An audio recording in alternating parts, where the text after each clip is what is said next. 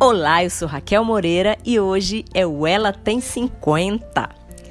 Eu acordei um dia deste da semana que passou de sobressalto. A preocupação com o invisível que nos ronda tem feito isso comigo com mais frequência do que eu gostaria. E não foi diferente naquela noite, né? Não sei vocês, mas eu tenho tentado levar uma vida o mais normal possível. E dentro das limitações que temos, acho que eu tenho até conseguido me sair bem.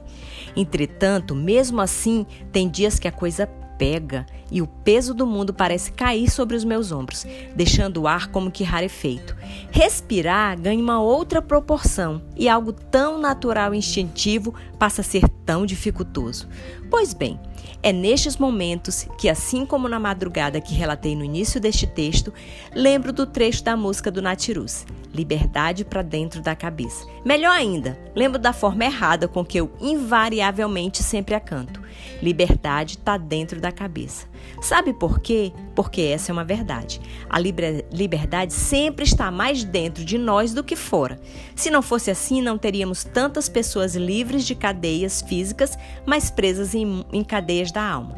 Certa vez eu li um texto do escritor Mia Couto intitulado A Armadilha da Realidade, na qual ele relatou parte da história do revolucionário estadista vietnamita Ho Chi Minh, que foi preso por lutar pela autonomia do Vietnã e que na prisão escreveu um livro de poemas. Segundo Mia, quando Ho Chi Minh saiu e lhe perguntaram como ele conseguiu escrever versos tão cheios de ternura numa prisão tão desumana, ele respondeu: Eu desvalorizei as paredes. Ou seja, ele viu além daqueles muros frios, além daquele tempo que parecia infinito.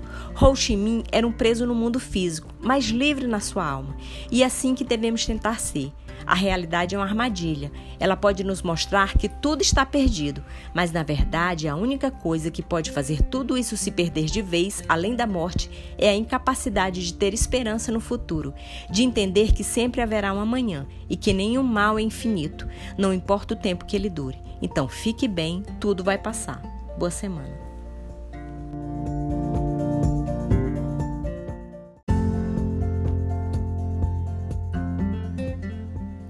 Olá, eu sou Raquel Moreira e essa é a coluna Ela Tem 50. Você já ouviu falar em curva da felicidade? Não? Pois saiba que, segundo pesquisadores, ela existe. O grupo que estudou a felicidade é formado por economistas. E se você, assim como eu, está se perguntando economistas, aquelas pessoas práticas que adoram os números, pesquisando sobre sensações e sentimentos? Eles mesmos. Eles não apenas pesquisaram mais de 2 milhões de pessoas em 80 países, como também chegaram à conclusão que a felicidade tem uma curva em forma de U. Ou seja, as pessoas mais novas e as mais velhas são as mais felizes.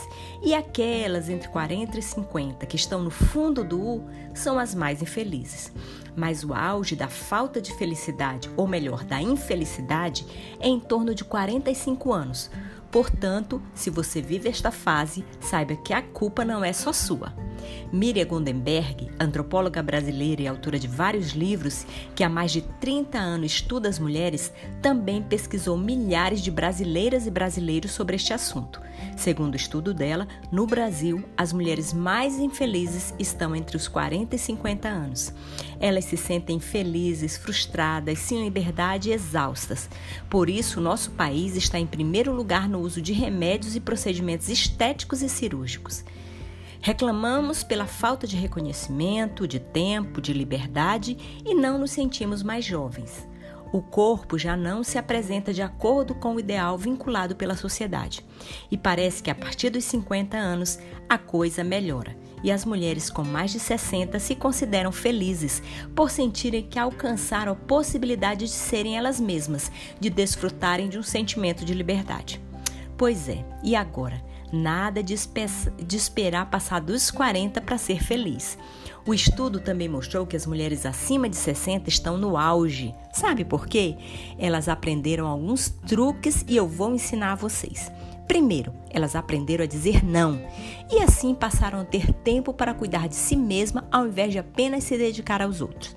Dois, fizeram uma faxina existencial. Sabe o que é isso? Tiraram tudo que não acrescenta, desde as pessoas tóxicas, os sentimentos nocivos e os objetos que não lhes servem não fazem bem e mandaram para bem longe. Terceiro, ligar o botão do foda-se não significa que vão ficar falando palavrão para todo mundo. Nada disso. Elas apenas não se importam com o que os outros pensam a respeito de como elas conduzem suas vidas.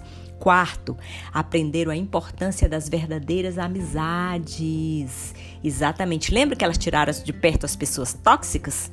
Por isso, elas usufruem de mais tempo com essas pessoas boas. Quinto e último, elas aprenderam a rir, a brincar e muito mais. A situação elas precisam enfrentar e estão enfrentando. E aí, vamos fazer isso aos 40 e aos 50?